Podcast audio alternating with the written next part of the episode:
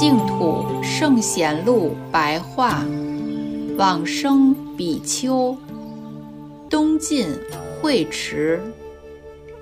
慧持是慧远大师同母所生的弟弟，与远公一同奉侍道安大师，遍学一切经典，也有高尚的德行。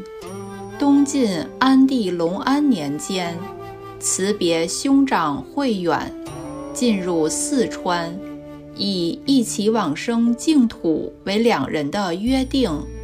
住郫县龙渊寺，广大的弘传佛陀的教化。